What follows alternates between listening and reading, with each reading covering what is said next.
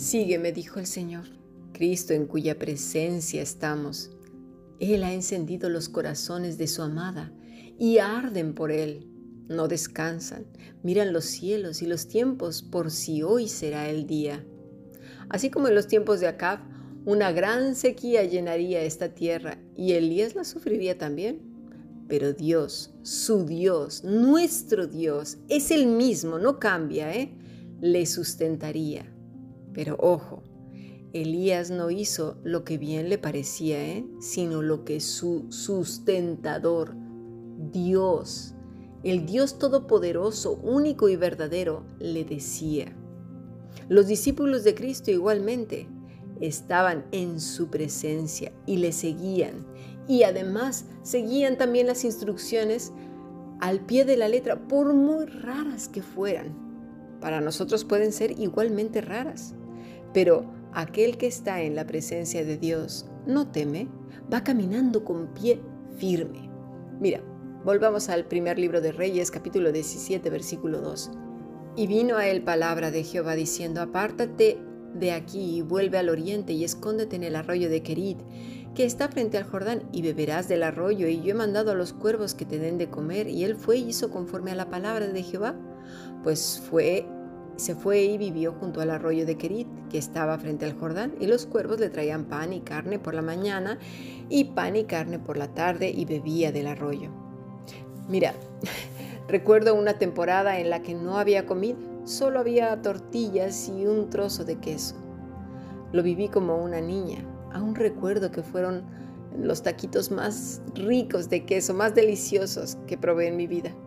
Mi madre estaba protegida por Dios, sustentada por Él y fue una temporada bastante larga. ¿Te ha pasado que de maneras extrañas, inusuales, Dios provee? Recuerdo también que así pasamos otra temporada. Teníamos un solo huevo para cuatro personas, un trozo de carne para un solo día, un poco de arroz dividido entre cuatro, lo que sería un plato, o a veces nada pero el Señor sostiene y sostuvo siempre. De todas las lecciones se aprende. Recuerdo que una de esas semanas definitivamente ya no había ni siquiera para el día siguiente. Y recuerdo que sonó el timbre y algunos hermanos trajeron una ofrenda de comida en una caja. Al abrirla, toda la comida, sin faltar una, era caducada. Tenía hasta gorgojos y estaban perforadas todas las pastas. Las latas ya estaban infladas porque había pasado en algunas más de un año. No comprendimos en ese momento por qué. Si los que se suponen que habían ofrendado eran gente con bastantes recursos. Pero bueno, limpiamos la pasta que se pudo consumir, dimos gracias a Dios y bueno, aún con algunos bichitos, pues no hay otra opción, no lo comimos. A la semana siguiente llegaron otras bolsas de comida. Bueno, en la primera era una caja, estas eran unas bolsas. Y en estas había mucha comida, pero esta era buena, sobre todo eran frutas y verduras. Con esto aprendí que cuando dé algo, no debo de dar lo que me sobra. Eso es un insulto y menosprecio a nuestros hermanos y una desobediencia grandísima a Dios. Ahora bien, ahora bien, demos de lo que tenemos. Si no se puede más, pues no se puede más. Es decir, del mismo pan que voy a comer, lo parto a la mitad y lo doy y doy de lo mismo, ¿verdad? A eso me refiero. No más de lo que eh, de lo que tú puedes dar. Tampoco se trata de eso. Muchas enseñanzas en lo personal he recibido de parte del Señor en cuanto al dar, por ejemplo, nunca dejemos de dar gracias a Dios por todas pues estas enseñanzas, aunque muchas son duras, pero son maravillosas e inolvidables. Es así como Dios enseña, bendice, enriquece el alma y además es para siempre. Dios enseña de muchas maneras.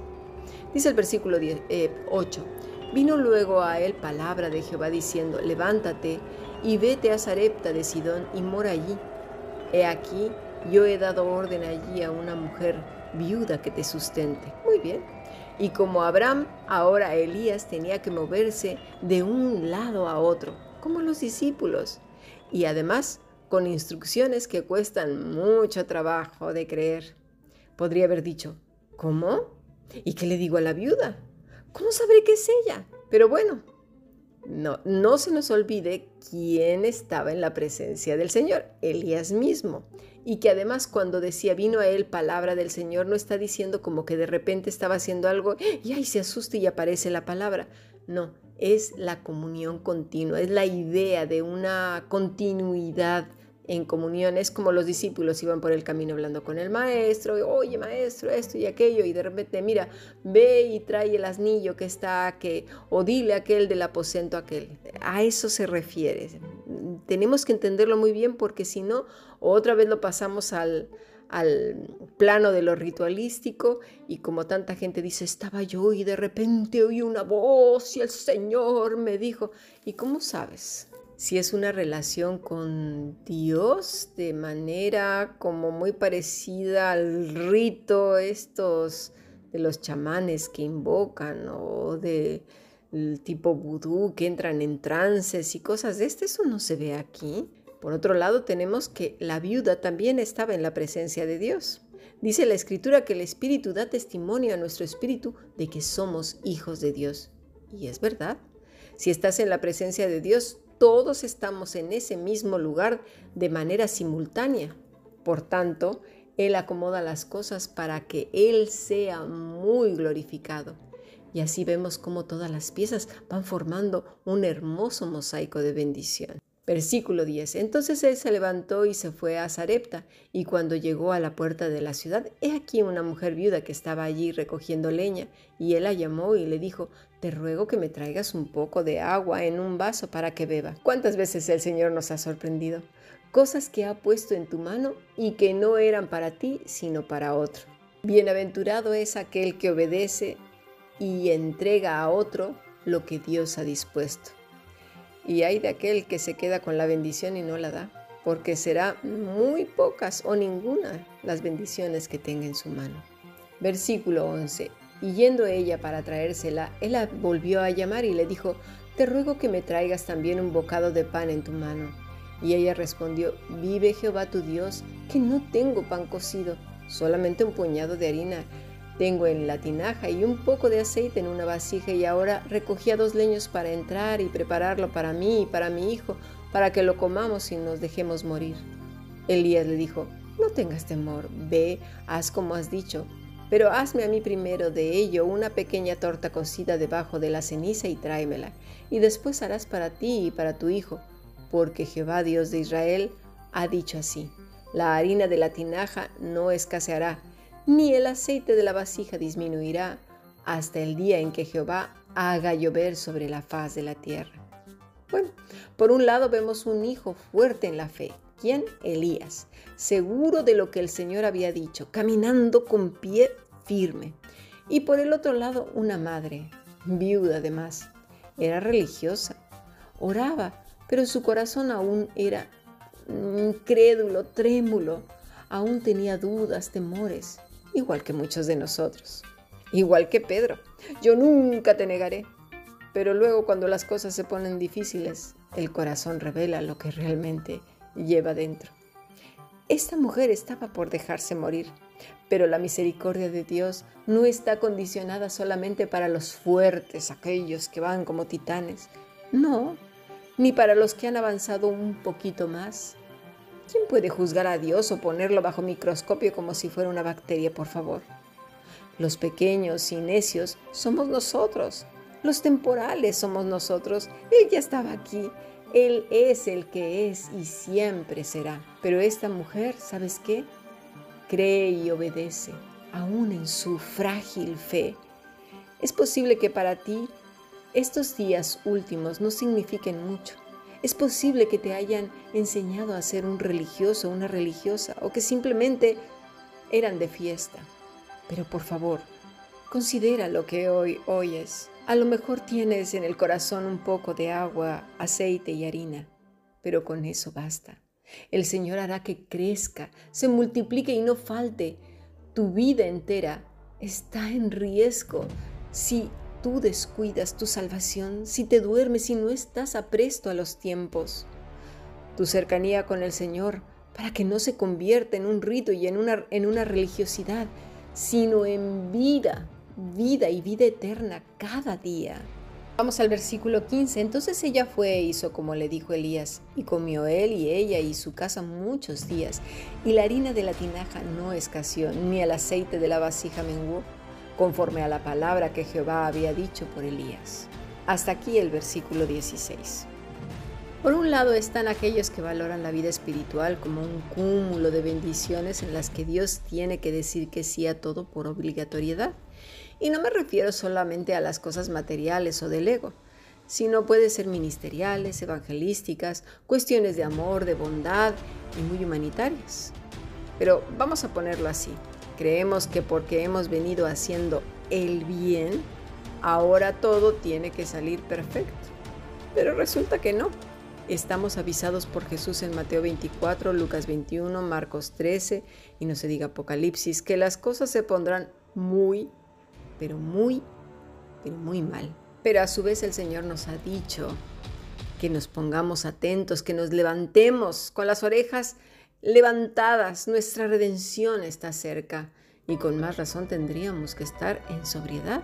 Continuemos pues en el versículo 17 del primer libro de Reyes, capítulo 17. Después de estas cosas aconteció que cayó enfermo el hijo de la madre de la casa, y la enfermedad fue tan grave que no quedó en el aliento.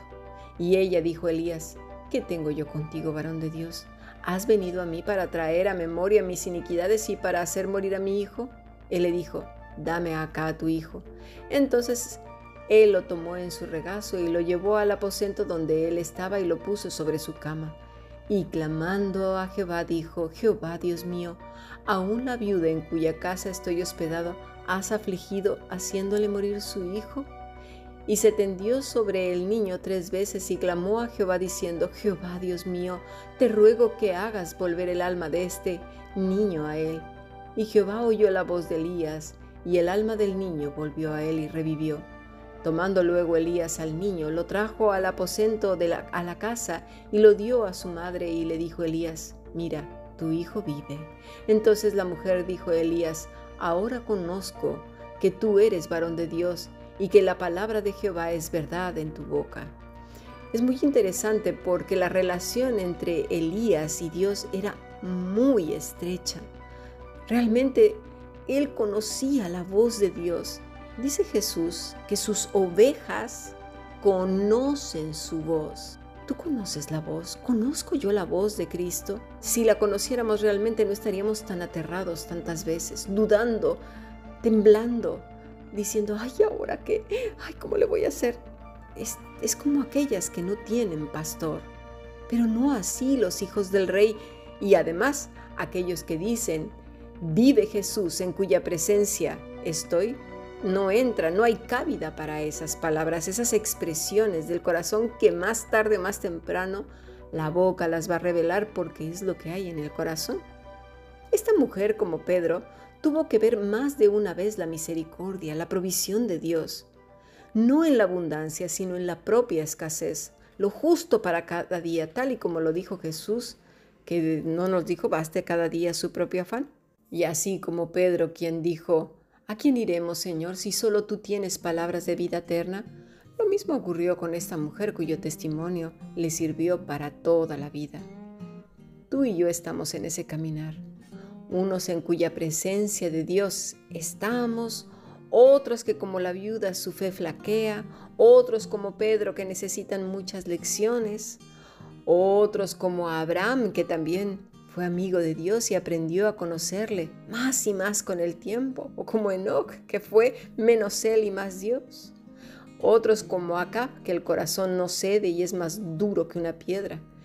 Y otros lamentablemente como Jezabel que son de otro rebaño, unos que están destinados al matadero. Nuestra oración es que en estos días nuestros corazones se unan en gratitud, alabanza y adoración hasta que nuestro amado venga por nosotros y en cuya presencia estemos ahora y siempre y digamos con convicción porque es una realidad, vive Cristo en cuya presencia estoy sigamos aprendiendo bendiciones.